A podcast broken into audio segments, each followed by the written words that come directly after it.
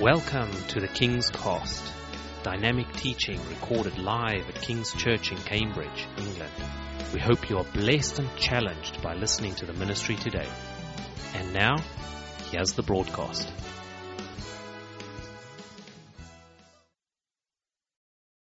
es el pastor de la iglesia en Bedford, español.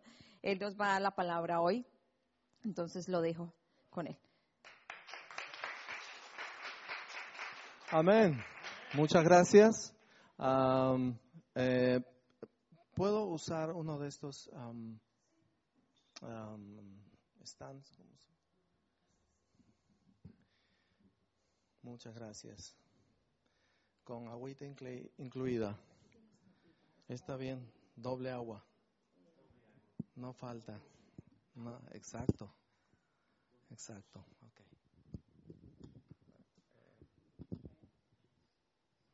Esto puede ser, creo que no soy tan alto.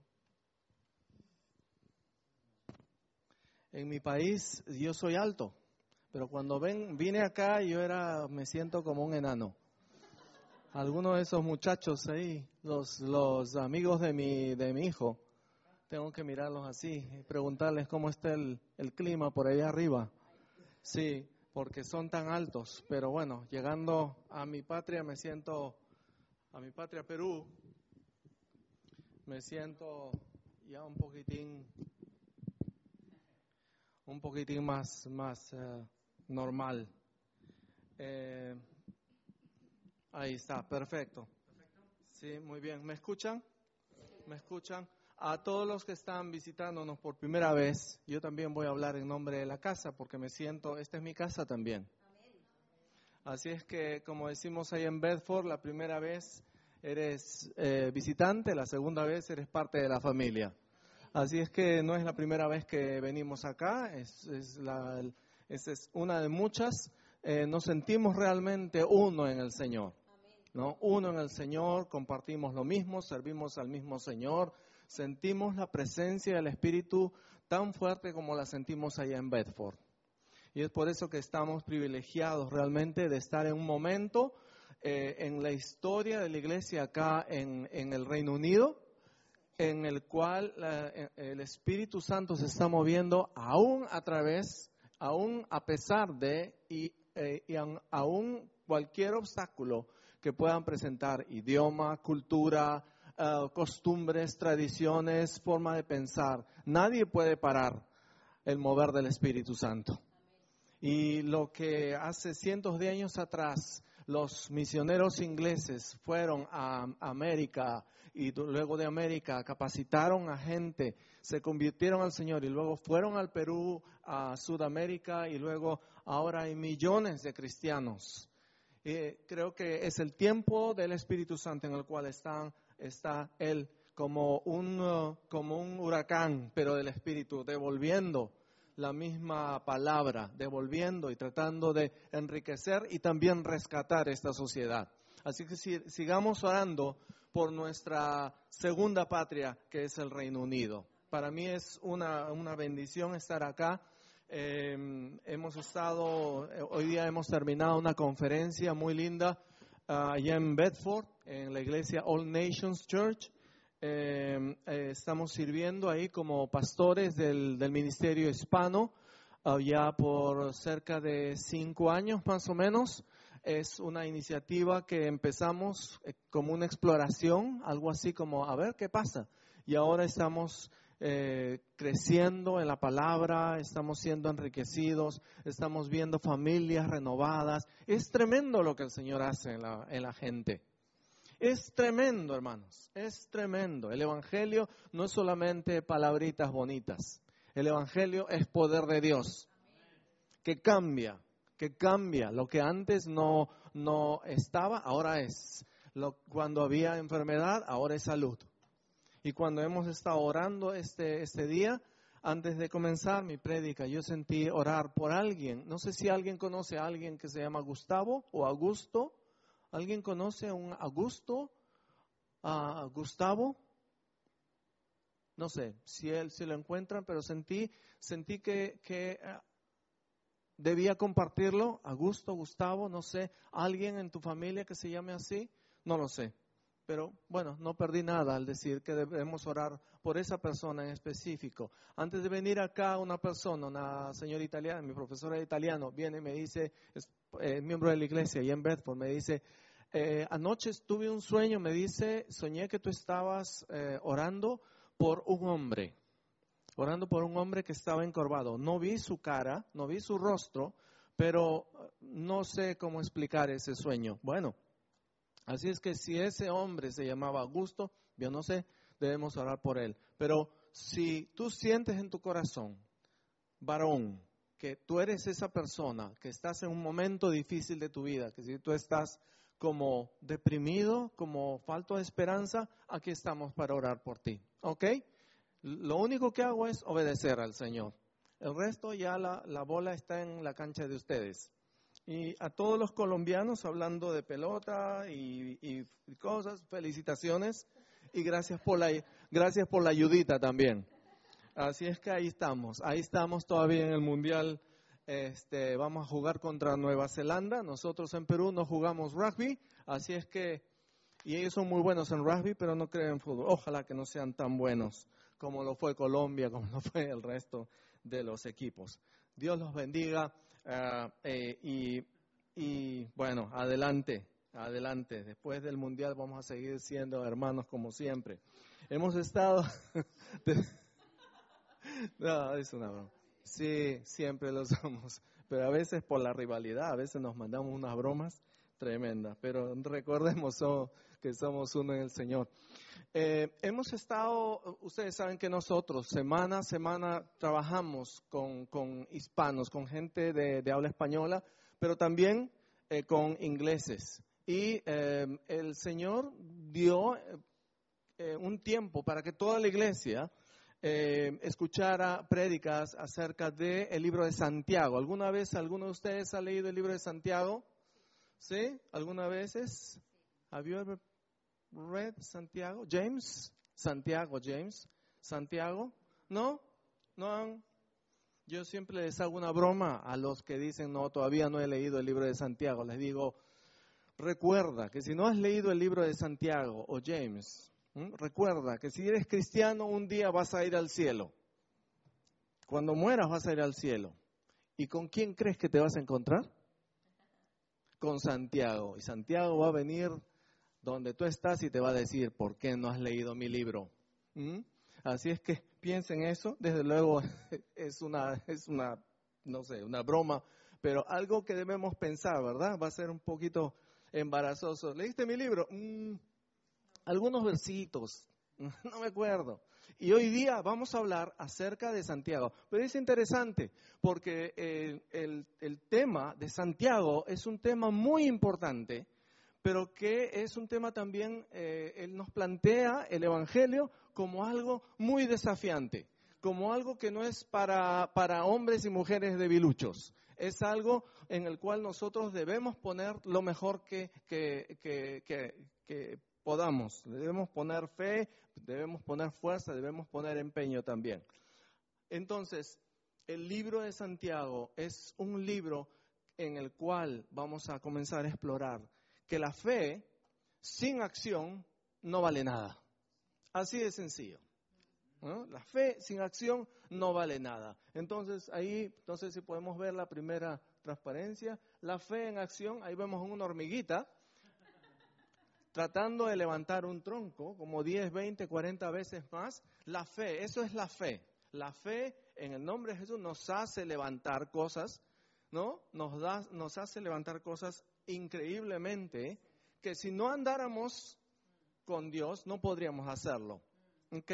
Pero el título del sermón de hoy día, La fe en acción, no era tal, porque yo le había puesto otro título y mi esposa me dice, pero eso no dice mucho, no dice, déjame, que yo sé, déjame. No, que eso, pero suena más bonito la fe en acción porque vas a hablar de Santiago. Amén, sí. Dicho sea de paso, estamos en la semana 24 de estar estudiando Santiago y todavía no terminamos, ¿ah? Así es que creo que en diciembre recién vamos a terminar. El título de este sermón en realidad era Rodillas de camello viejo. ¿Qué les parece? Rodillas de camello viejo. ¿Qué es eso? Rodillas de camello viejo. Ya les voy a explicar por qué. El libro de Santiago es un libro escrito por, por James, por Santiago, en un momento fascinante. Santiago era el pastor de una iglesia y no solamente estaba a cargo de una iglesia, sino estaba a cargo de varias iglesias. Seguramente era como un circuito, un circuito de iglesias. Recuerden que las iglesias no funcionaban antes como, una, como un local como tal. Las iglesias se reunían eh, como células domésticas las iglesias y cada, cada célula doméstica, cada casita tenía una persona responsable que era el elder, el anciano, ¿no? Eh, eh, y esa persona era el responsable de enseñar, el responsable de, guiar, de ayudar y todo. Y Santiago, como decir así, era el que se encargaba de ver a todo este grupo de, iglesias, de pequeñas células, para que todas caminaran bien, sobre todo que mantuvieran la doctrina que ellos aprendieron de un Cristo resucitado, de un Cristo que, que, que levantó a los muertos, de un Cristo que predicó el Evangelio que su padre le había mandado que predicara. Cristo, Hijo de Dios, parte de, la Trinidad, parte, de, eh, parte del plan de Dios viniendo a la tierra. Dios con nosotros, Emanuel. Déjeme empezar entonces mi sermón la fe en acción, pero yo lo he titulado también Rodillas de Camello Viejo. No se ofendan por eso, ¿ah? pero hay una razón. Yo tengo una historia acerca de un hombre, acerca de un hombre, este es un hombre, un, um, un náufrago, un náufrago, un cristiano que naufraga en una pequeña islita ahí en el Caribe, no sé en dónde sería, en la Polinesia. Hermosa la isla, preciosa la isla, sin nada ahí. Y pasan meses, y pasan dos, tres años, y nadie lo rescata, hasta que finalmente viene un, buque y luego identifica un humo por ahí, el hombre desesperado, rescátenme, y encuentran ahí, hay una película inclusive eh, que se parece a esta historia, pero este era un hombre cristiano, ¿verdad? Esta es una historia, desde luego. Entonces, cuando van a rescatarlo, los marineros descubren, eh, eh, descubren a este hombre, ya lo suben al pequeño barquito de rescate y cuando se están alejando ven que sobre la eh, colina él había construido tres casitas. La primera casita estaba ahí y habían dos casitas y otra casita más allá. Y los marineros le preguntan, este, discúlpame, pero esa casa de allá, esa casita, esa pequeña casita de allá, ¿qué cosa es? Ah, esa era mi casa. Y la casita de por allá, ah, esa era mi iglesia. Y dicen, ¿y la otra casita de por allá? Ah, esa era la iglesia que yo solía asistir.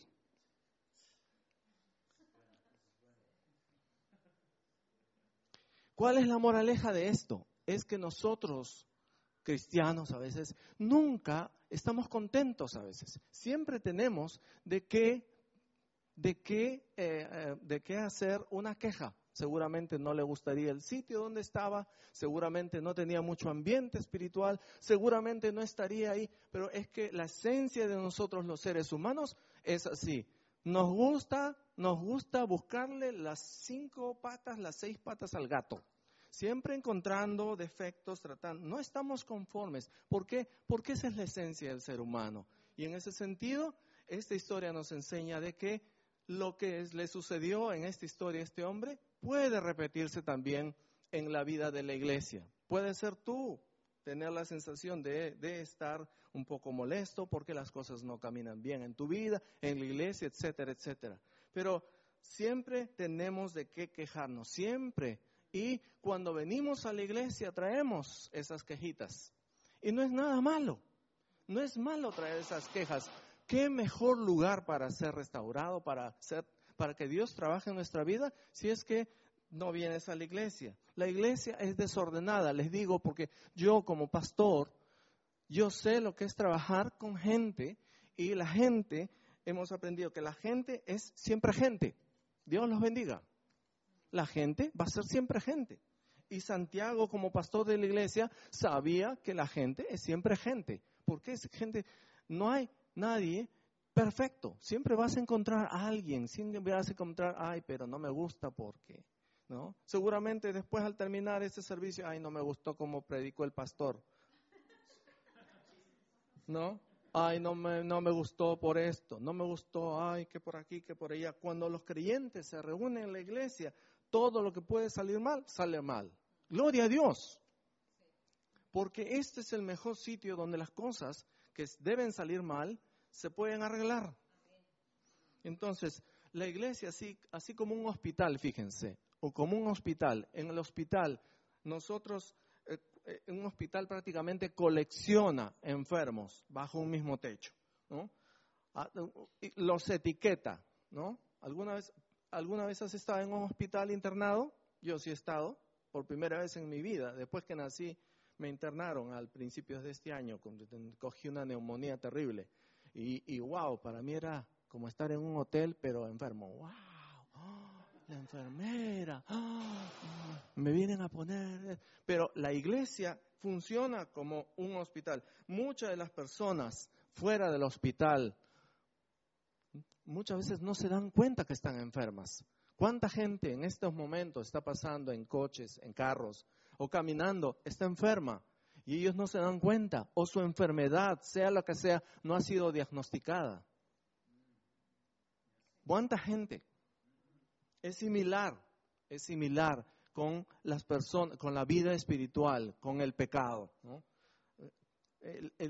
hay, gente que vive en pecado, que está caminando en este momento fuera de la iglesia y que no saben ellos, no han escuchado el Evangelio, pero eso no cambia su condición de estar enfermos espiritualmente. Hoy por hoy hay gente fuera caminando y ellos no lo saben o no lo quieren aceptar. Entonces, por lo tanto, si las iglesias son un lugar, si los hospitales son un lugar donde llegan enfermos, las iglesias son un lugar donde llegan enfermos espirituales. Llegamos enfermos espirituales. Yo me acuerdo cómo llegué a mi iglesia, allá donde conocí a mi esposa, destrozado, sin esperanza, mi vida destrozada, y llegué allá y Dios comenzó un proceso de transformación. Y heme aquí, estoy a miles de, miles de kilómetros predicando la palabra del Señor, restaurado y feliz, con una mujer que, amo y unos hijos muy lindos. Pero tuve que llegar al hospital espiritual. La iglesia es entonces como un hospital. Entonces, el, el, tema de hoy día está basado en en el estudio que hicimos sobre el capítulo 1 de Santiago. Léanlo, es fascinante. Santiago, James, capítulo 1, es fascinante. Es, un libro que, eh, que enfoca muchas cosas. La carta de Santiago muestra a uno de los primeros pastores en la iglesia con la habilidad, fíjense, la habilidad para confrontar, para confrontar problemas dentro de la iglesia. La iglesia, gracias a Dios, no es una iglesia llena de gente perfecta, porque el momento que tú llegas a la iglesia, ya esa iglesia ya no es perfecta, ya se malogró. Gloria a Dios por eso. Gloria a Dios por eso.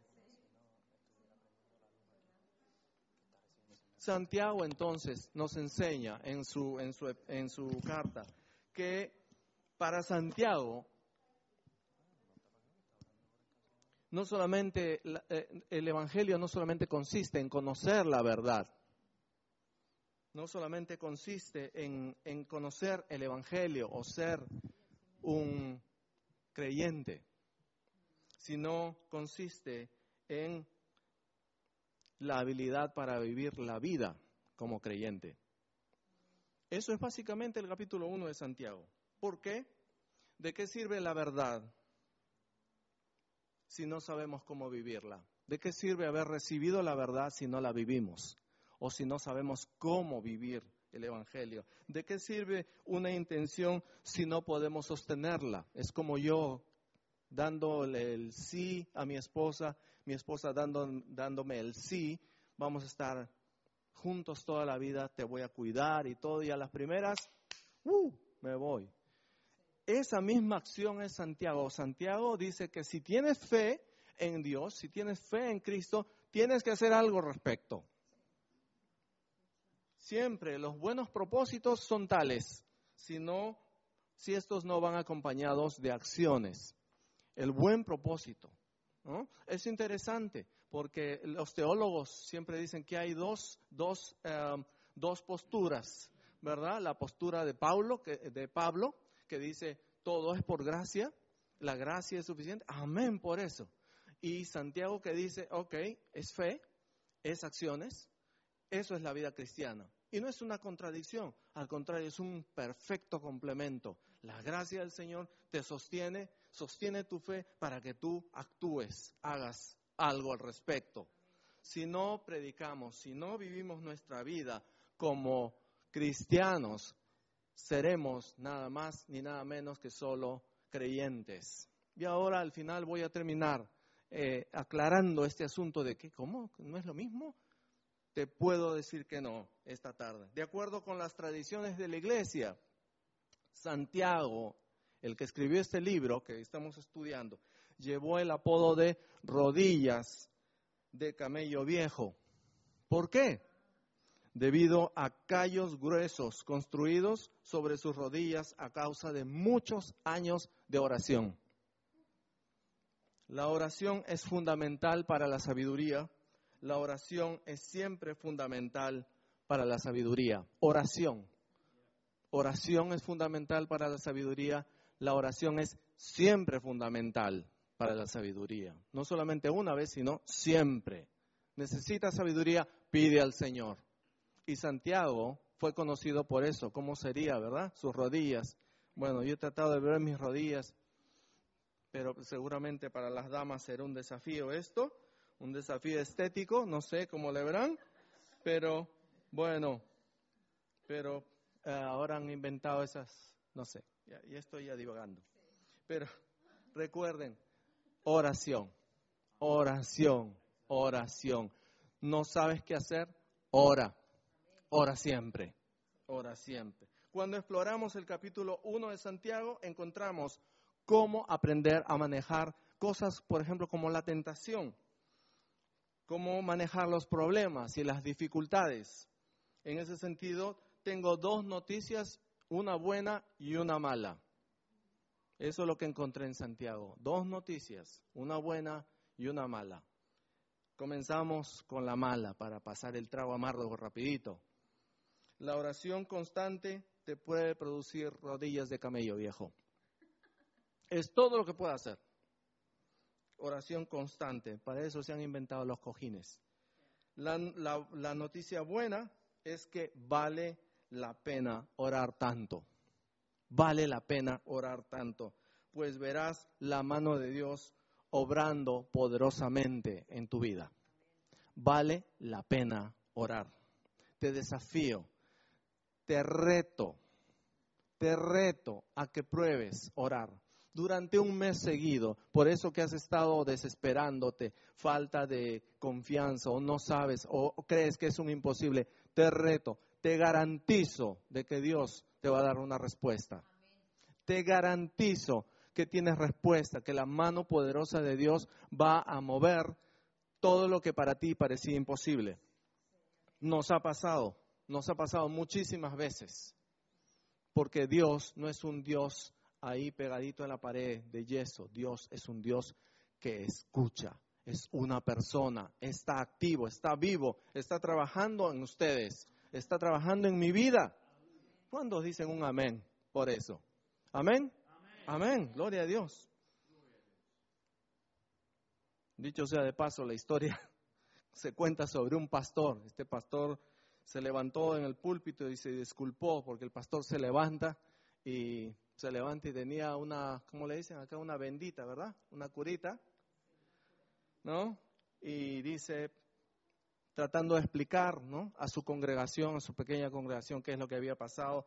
Dice, estaba pensando en mi sermón mientras me afeitaba y me corté la cara. Uy, caramba. Entonces, Después que se recoge la ofrenda, el tesorero encuentra una notita en el plato de las ofrendas de una hermanita, de esas hermanitas que siempre hay, que le dice, la próxima vez piensa en su cara y corta el salmón, dice.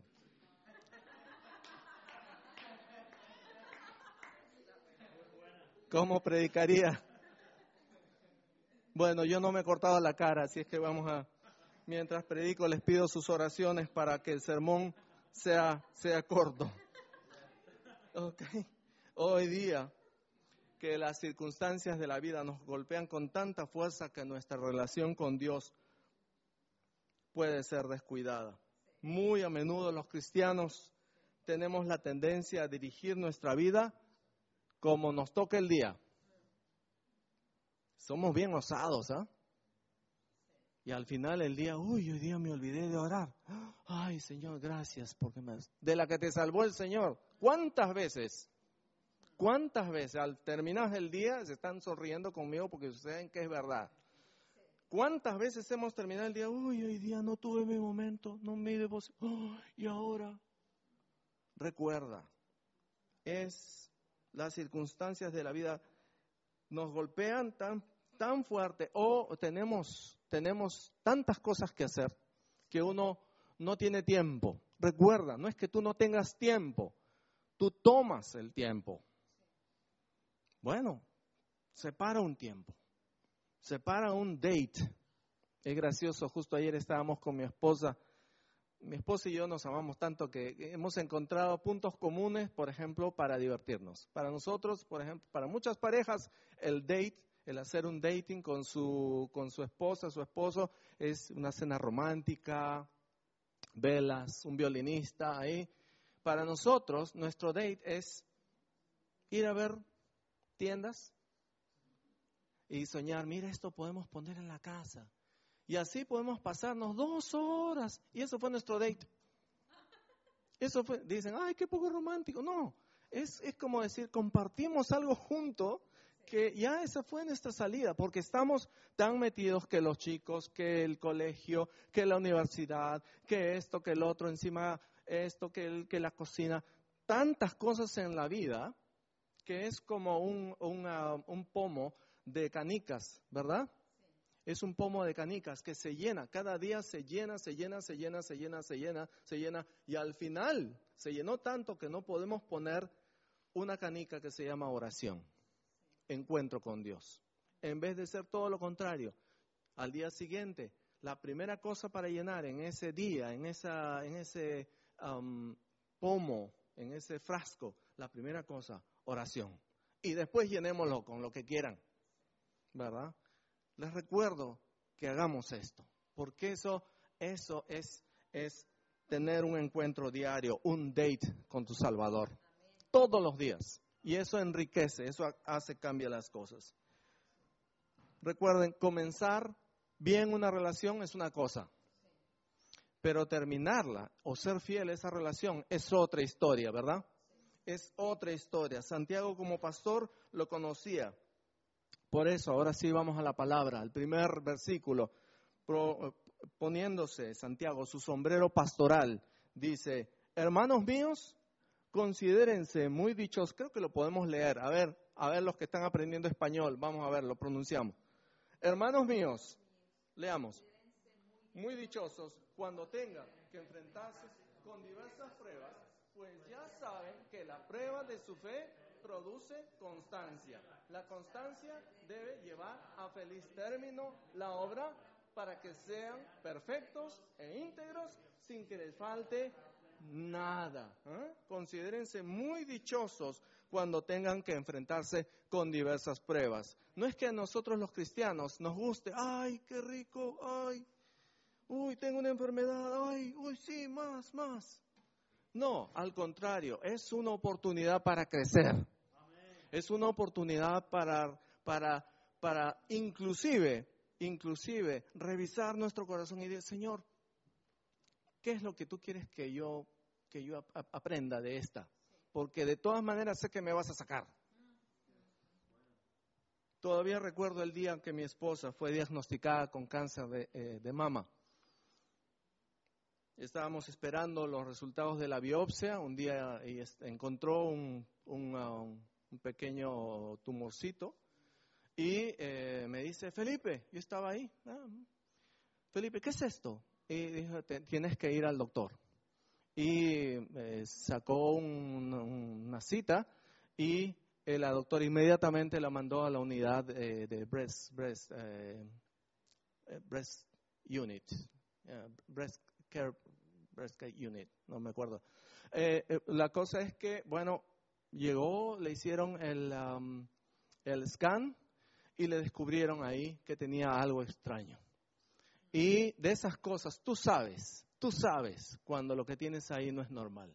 Tú sabes, tú sabes. Y mi esposa supo en ese momento, a veces el Espíritu Santo te va preparando y te dice, bueno, esto es lo que tienes.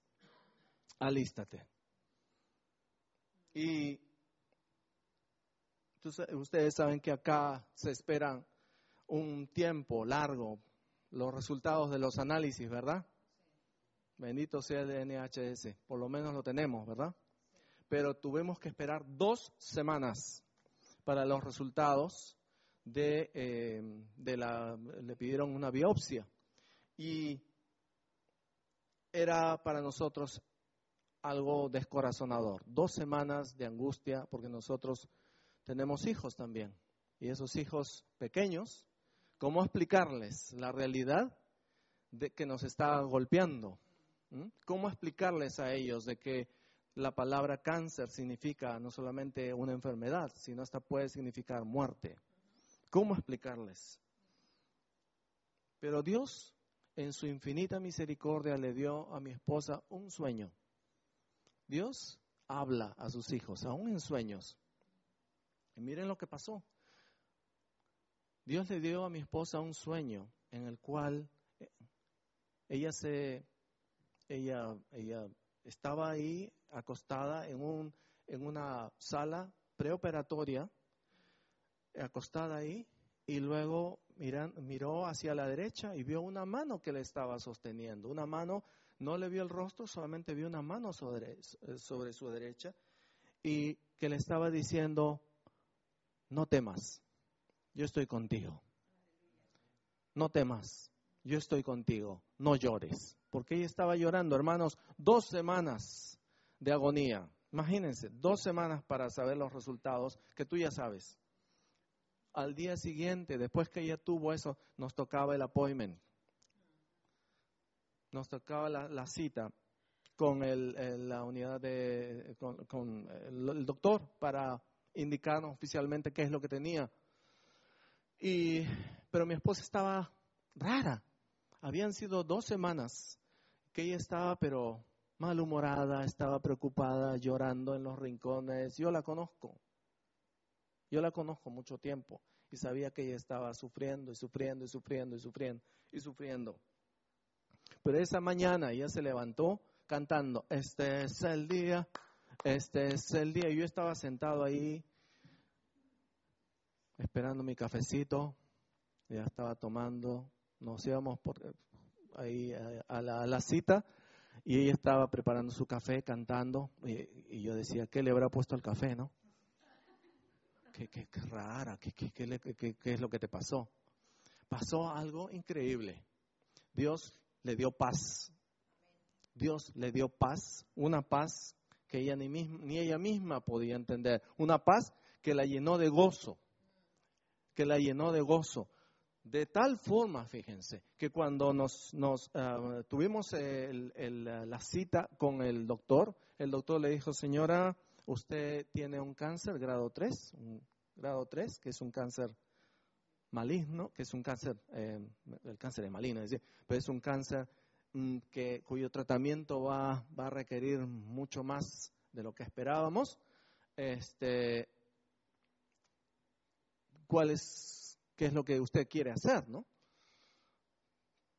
Y, la reacción de mi esposa fue, ok, vamos a hacer lo que se debe hacer.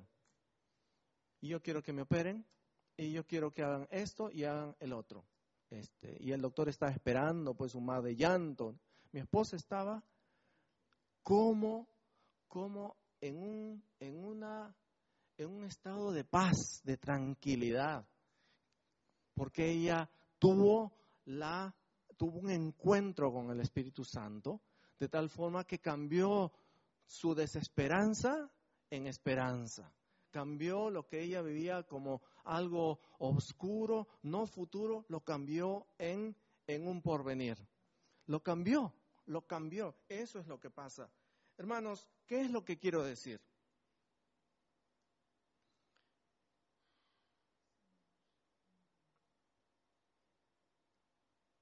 Que Dios te va a equipar. Que Dios te equipa para ser de bendición. Dios no solamente te va a tomar en ese punto de crisis, te va a enseñar, sino también te va a equipar para dar testimonio a otros acerca de su poder. Por eso, cuando Santiago dice, considérense muy dichosos cuando tengan que enfrentarse con diversas pruebas. Consideren muy dichosos porque la prueba no es nada comparada con la bendición que viene después. Era una prueba tremenda para nosotros. Y gloria a Dios, dicho sea de paso, mi esposa ya le dieron el all clear de, cáncer.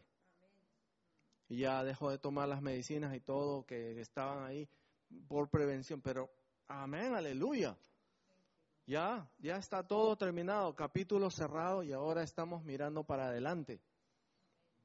Y siempre nos preguntamos, ¿cómo hará la gente que no conoce a Cristo? Entonces, cuando Santiago dice, considérense dichosos cuando tengan que enfrentarse a las pruebas, es un recordatorio de que no importa lo imposible que sea la situación, Dios estará contigo. ¿Mm? Dios va a estar contigo. No sé cuál sea tu problema, tu dificultad. Quizá algo está, algo como que está atorado, algo que no, no debe salir, es como un embarazo. No se da y no se da y pasan los años y pasan los años. Pero yo te garantizo de que el Señor tiene sus tiempos y sus tiempos son perfectos. Y Él te va a no solamente a hacer pasar la prueba victorioso, pero también en eso te va a enseñar. Abre tus oídos para escuchar qué es lo que tú, qué es lo que él quiere. Vas a pasar de la desesperación a la esperanza, de la incredulidad a la adoración, de no ver a Dios en la situación a ser asombrado por su presencia, de la oscuridad a la luz, potenciado, más fuerte, más sabio, wow, si tú hubieras conocido a mi esposa antes de la operación, es un cascabel, ustedes la conocen, ella es donde es una de las cosas que me enamoró de ella, donde ella entraba es como que entra, entra una lámpara, uh, uh, entran campanas ahí sonando y yo oh, quedé, ¿no? Ella es así, ese carácter, pues ahora se han multiplicado más todavía. Es increíble, es increíble. Eso es el actuar del Señor en las personas que entregan su corazón completamente a Él. Me gusta entonces cuando Pedro en su primera carta, capítulo 5, tenemos el versículo, declara este principio. Recuerden este versículo. Y después, repítanle de nuevo porque quiero que eh, leamos la Biblia esta tarde. Y después que ustedes hayan sufrido por un poco tiempo, Dios mismo, el Dios de toda gracia que los llamó a su gloria eterna en Cristo, los restaurará y los hará fuertes, firmes y estables. A Él sea el poder por los siglos. Amén. Qué tremendo. Qué tremendo. Yo no sé ustedes, pero yo estoy ya, wow. Él nos va a restaurar y nos va a hacer fuertes. Amén no solamente fuertes, firmes, estables. Y vamos a traer gloria a Él, porque Él se lo merece. Hay otra historia, vamos a pasar a otro versículo en Santiago 1. Hay otra historia acerca de un padre llevando a su familia de vacaciones, conduciendo con confianza a través de un camino en el campo, esos campos rurales, esas, ¿no?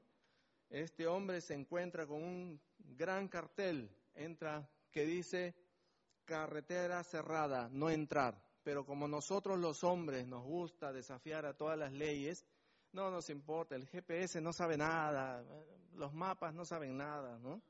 El hombre decide entonces ignorar el letrero y pasa alrededor de la señal porque está seguro de que ahorrará tiempo. Entonces su esposa le dice, porque las esposas siempre dicen, ahí, no sigas, no te metas, ¿por qué no paras? ¿No les parece familiar?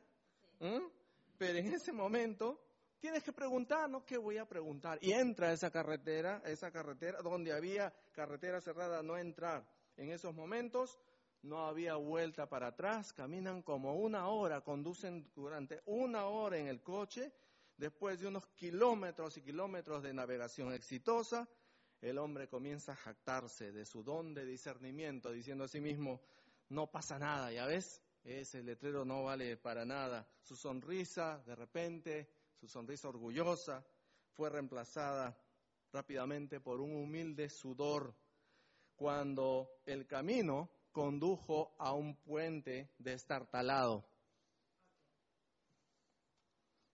Imagínense, una hora y media de conducir por una carretera y de repente se encuentra con el puente roto. Una señal de no pasar, peligro, un abismo. ¿Qué cosa hace el hombre? Giró el coche y volvió a recorrer todo lo que había recorrido. Imagínense, qué humillación, ¿verdad, varones? Qué humillación, caramba. La mujer nos diría en ese caso, ¿qué cosas nos dicen siempre? Te lo dije.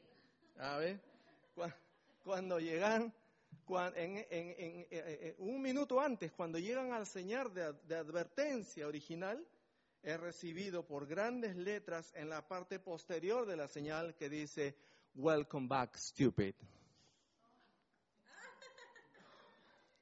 Bienvenido, tonto. A veces podemos tener una confianza en nosotros mismos para resolver, para, para solucionar nuestros problemas, pero al ver los resultados nos decepcionamos. A veces decimos confiar en Dios, pero nos gusta sacar el as bajo la manga, ¿verdad? Dios tiene un plan A, nos dice confía en mí, camina en obediencia, pero nosotros como, mm, no, mejor voy a optar por plan B, plan C, el hombre decide ignorar el letrero. Nosotros a veces decidimos ignorar lo que el Señor nos dice que hagamos. A veces podemos tener una gran confianza. La confianza es tan buena como el objeto en que se deposita. Si tú tienes una confianza, debes depositarla en algo que realmente merece la confianza.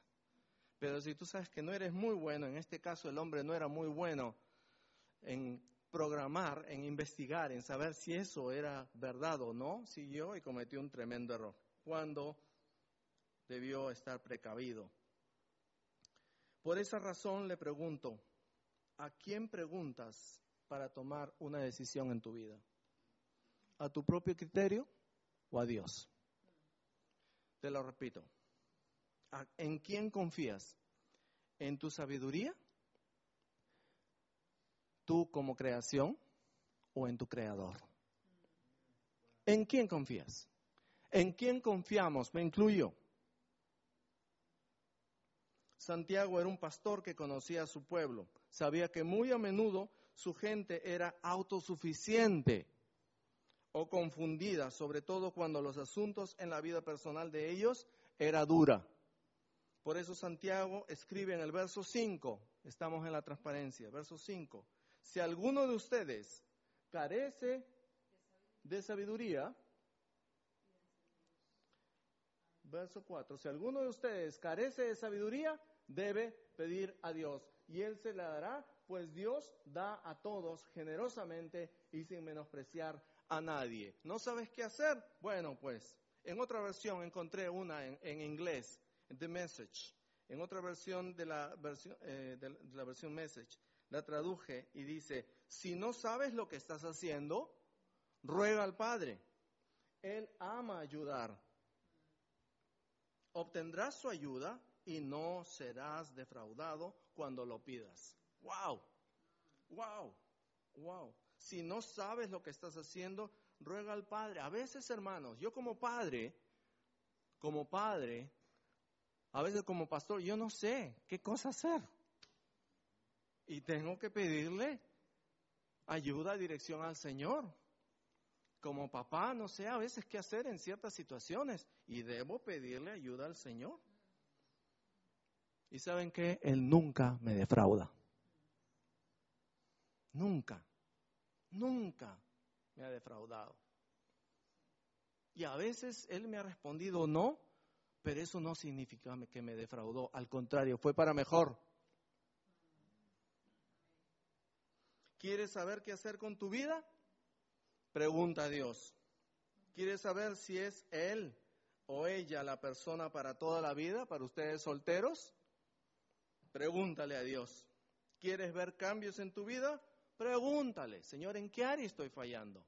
Pregúntale. Si estás en la escuela y no entiendes, no entiendes un tema, ¿por qué no le pides a Dios que lo entienda? Si estás en la universidad y no entiendes una lecture, no entiendes uh, un, catedrático de esos que te, te hablan de la inmortalidad del mosquito y no le entiendes y tú quieres entender, yo estoy hablando desde luego extremos, ¿no? Pregúntale a Dios. ¿Quieres ser sorprendido? Ora y recibirás. Ora y recibirás. ¿Cuántos lo pueden hacer? ¿Cuántos lo pueden hacer? ¿Lo podrían hacer ustedes? Yo sí, yo sí. ¿Cuántos cuando hemos orado hemos recibido? La ausencia de la oración, recuerden esto, es testimonio de tu habilidad. La presencia de la oración es testimonio de la habilidad de Dios. Lo repito nuevamente, la ausencia de oración es testimonio de tu habilidad. Es decir, si no oras, ¿quién va a hacer las cosas? Tú. La presencia de la oración es testimonio de la habilidad de Dios. Dios va a demostrar, te va a decir, hijito, eh, eh, eh, déjamelo a mí, tranquilito, tranquilita, tranquilita, mija, tranquilo, déjamelo a mí. No significa que tú no dejes de hacer nada, significa que tú tienes que también aprender a esperar y a ser constante. Hemos estado orando durante años por personas que ahora son parte o fueron parte del ministerio y ahora tuvieron que viajar, pero años de oración, años de oración. Hermanos, no se cansen de orar. Y la oración es tan sencilla, pero es una disciplina. Recuerda que Santiago escribe a los cristianos que se supone deben mantener las líneas telefónicas abiertas para escuchar a Dios. La pura sabiduría divina procede de una comunicación diaria y pura con nuestro Salvador. Mantengamos la línea abierta. Eso explica por qué tantos dicen ser creyentes y están en duda o incredulidad. Claro, pues si no escuchan del otro lado. Viven por sus propias baterías, ¿verdad? Ahora volvamos a Santiago 1.6 que dice, pero pide, si pides algo, pide con fe, ¿qué más? Sin dudar. Otra versión dice, pide con valentía. ¿Qué más? Creyendo y sin segundas intenciones. Wow. Pide con fe sin dudar o pide con valentía. Atrévete a pedirle al Señor. Atrévete a pedirle al Señor. Él es tu Padre. Papito sabe.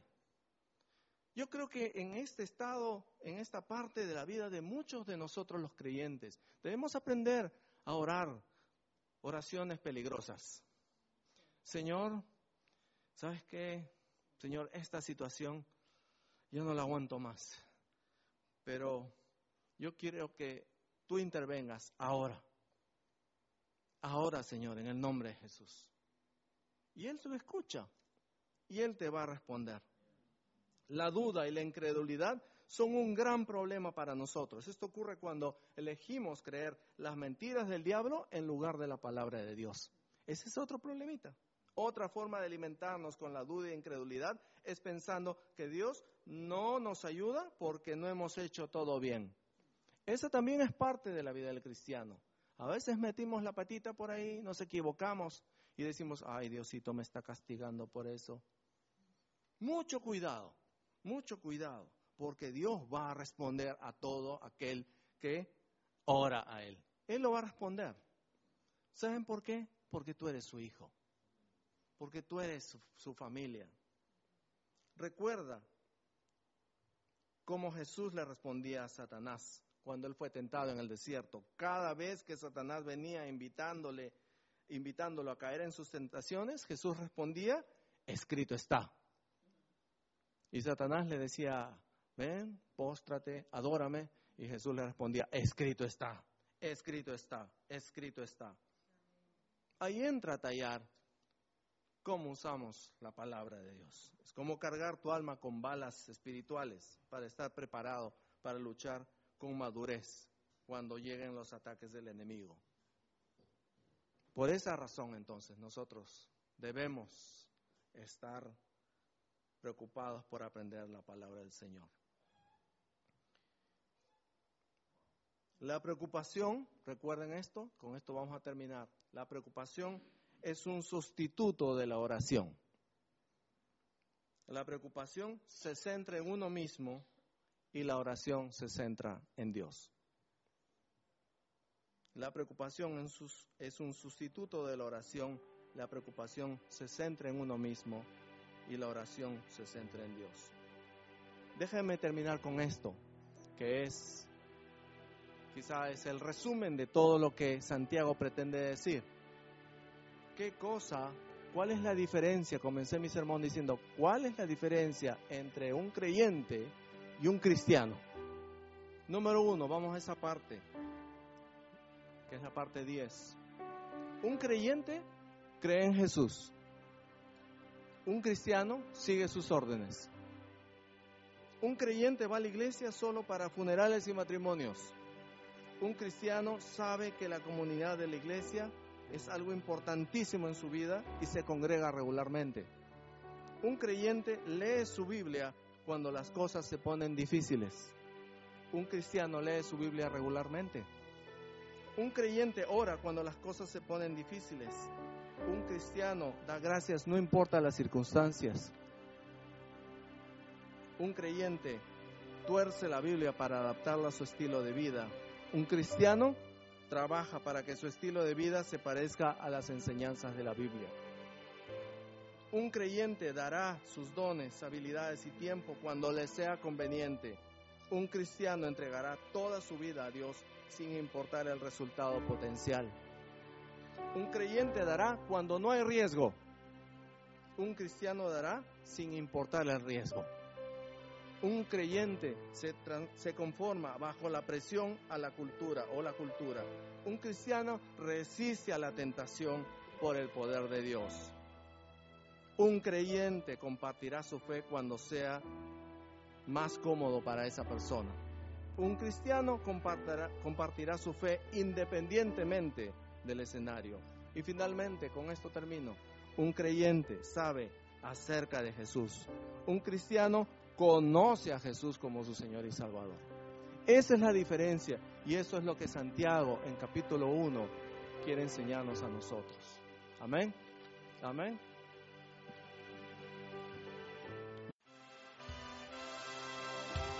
Thank you for listening, and we trust that the Word of God has inspired you today. For further information about King's Church or to access our large archive of other recordings, go to www.kingscambridge.org. If you're listening on iTunes, we would love you to leave us some feedback. God bless and goodbye.